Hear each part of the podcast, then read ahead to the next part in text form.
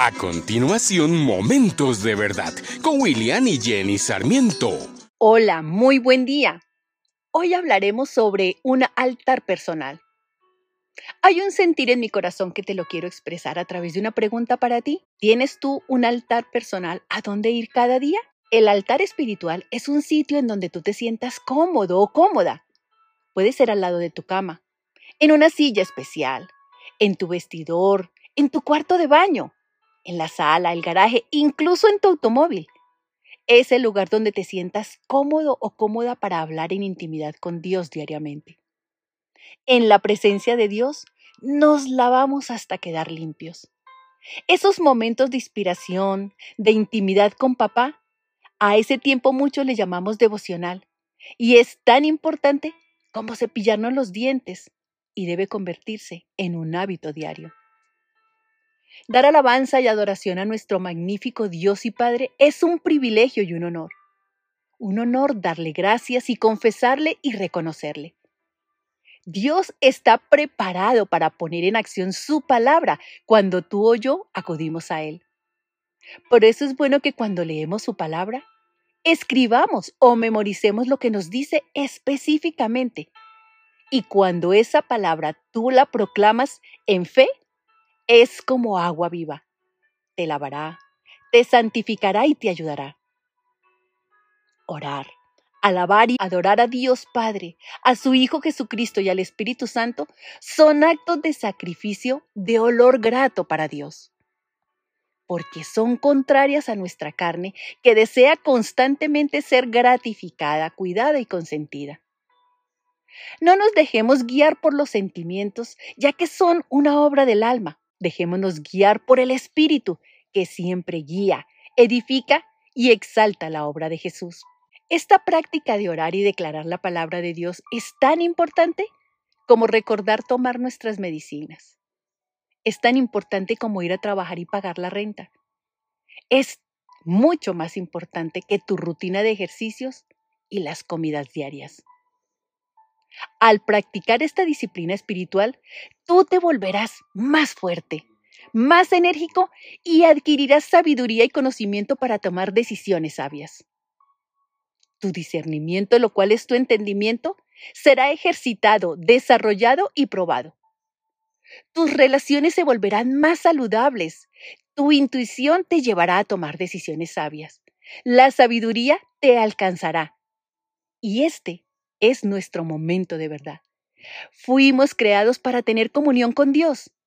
Jesucristo está siempre intercediendo por nosotros, como lo dice Romanos 8:34.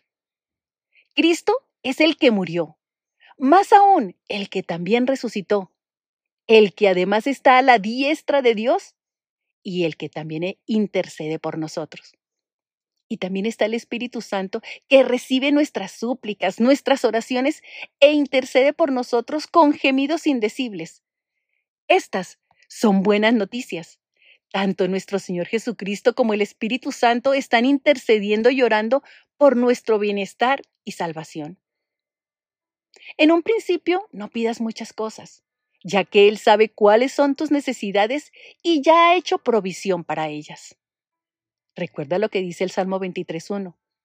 El Señor es mi pastor y nada me faltará. Él ya ha hecho la provisión para ti.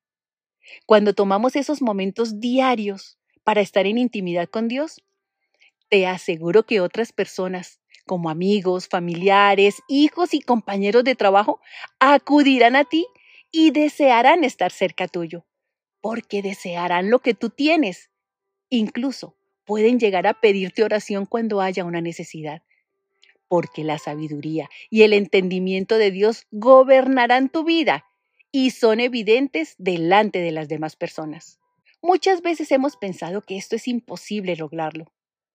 Puede que estés batallando con esta clase de pensamientos negativos, pero será necesario un paso a la vez una oración cada vez, un versículo y una escritura cada vez, y un momento de intimidad en tu altar personal en la presencia de Dios cada vez.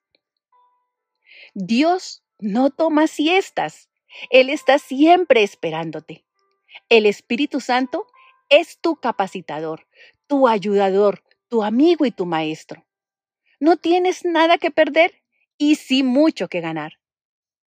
Permite que su Santo Espíritu te enseñe a llegar a ser más fuerte, vivaz, saludable, sin temor a los ataques del enemigo y capaz de lograr las cosas que tú has pensado en tu mente que son imposibles de lograrlo aunque las desees. Te invito a que oremos. Señor y Dios, desde tu perspectiva, el camino que he trazado debe verse como una telaraña muy desorganizada, de aquí para allá.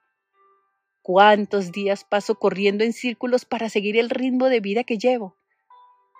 Por eso, hoy te pido, guíame a la vida que tú has planeado para mí. Desenreda estos hilos de confusión y vuelve a tejer un camino según tu perfecto diseño. enséñame a depender de ti, a que pueda revivir el espíritu que soplaste a través de mí por medio de tu Santo Espíritu. Deseo una nueva visión para mi vida que involucre pedirte dirección, intimidad y misericordia. Te lo pido en el nombre poderoso de Jesús. Amén y amén. Esta es una producción de la Fundación Momentos de Verdad, una palabra de vida para tu espíritu.